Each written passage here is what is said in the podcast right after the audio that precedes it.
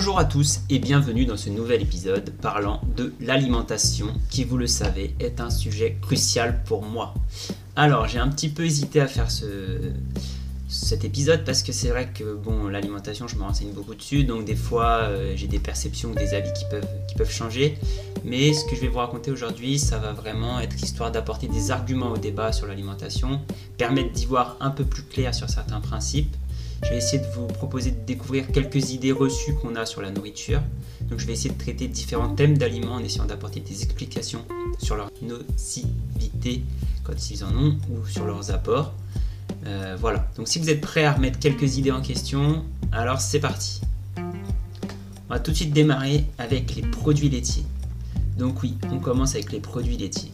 Quel dommage. Moi qui adorais le fromage me voilà le premier confronté à une très très mauvaise nouvelle. Le fromage et surtout les produits laitiers en général, ce n'est pas bon pour la santé. Et oui, malgré le fameux slogan Les produits laitiers sont nos amis pour la vie, hein, merci la désinformation, 80% des adultes sont intolérables au lactose au niveau mondial et 20% en Europe. Alors notre chiffre plus bas que la moyenne est en fait dû à une mutation génétique de notre organisme, justement pour essayer d'un peu mieux incorporer euh, le lactose.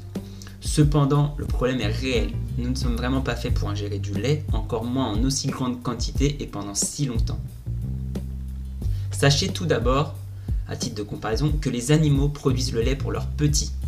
Comme il ne viendrait pas l'idée de donner du lait maternel humain à un animal, l'inverse devrait sembler aussi stupide finalement.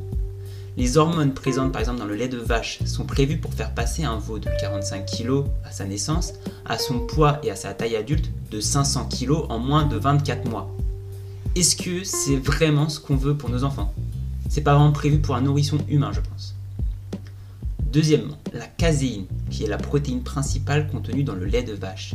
Elle est mauvaise et dangereuse pour la santé puisqu'elle n'est pas présente dans le lait maternel humain et elle est surtout très très mal digérée par les humains, adultes comme enfants, ce qui explique cette proportion d'intolérance au lactose assez énorme et ce qui explique aussi le fait que euh, parfois des gens qui ne peuvent pas prendre de lait de vache vont se rabattre sur du lait de chèvre.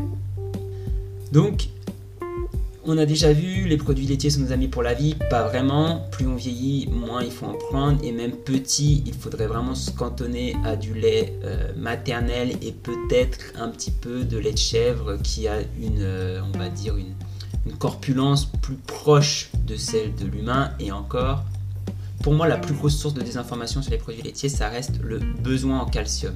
Il faut savoir que le calcium est à 80% rejeté par notre corps, parce qu'un excès est nocif pour lui et il doit rester en faible teneur dans l'organisme. Le docteur William Ellis annonce lui-même qu'en examinant 25 000 personnes différentes, il a pu voir que celles et ceux qui buvaient l'équivalent de 3 à 5 verres de lait par jour, 3 à 5 verres de 150-200 ml, étaient ceux qui avaient le plus faible taux de calcium dans le sang. C'est incroyable. La surconsommation de calcium peut entraîner des calculs rénaux. Sachez également que le calcium qui vous préoccupe grandement grâce au lobby du lait se trouve en fait également dans du pain complet, dans des légumes verts. Pour information, les fans de navets, le truc que personne ne mange, à poids égal, procèdent deux fois plus de calcium que le lait de vache. Et en plus, il est beaucoup plus facilement assimilable et euh, moins euh, concentré. Donc désolé, désolé pour tous les amoureux de fromage comme moi, va peut-être falloir faire un choix. Lait, fromage, yaourt, glace sont plutôt à bannir de notre alimentation ou du moins à diminuer très très fortement. Franchement, essayez, vous verrez. Je ne me permettrai pas de remettre en question ces derniers si je ne les avais pas bannis à 95% de mon alimentation depuis maintenant plus d'un an, même deux ans bientôt. Et j'ai vu en vrai une énorme amélioration dans ma vie quotidienne, avec notamment la diminution de l'impact de ma maladie auto-immune, mais également un bien-être quotidien euh, augmenté. Ma copine également.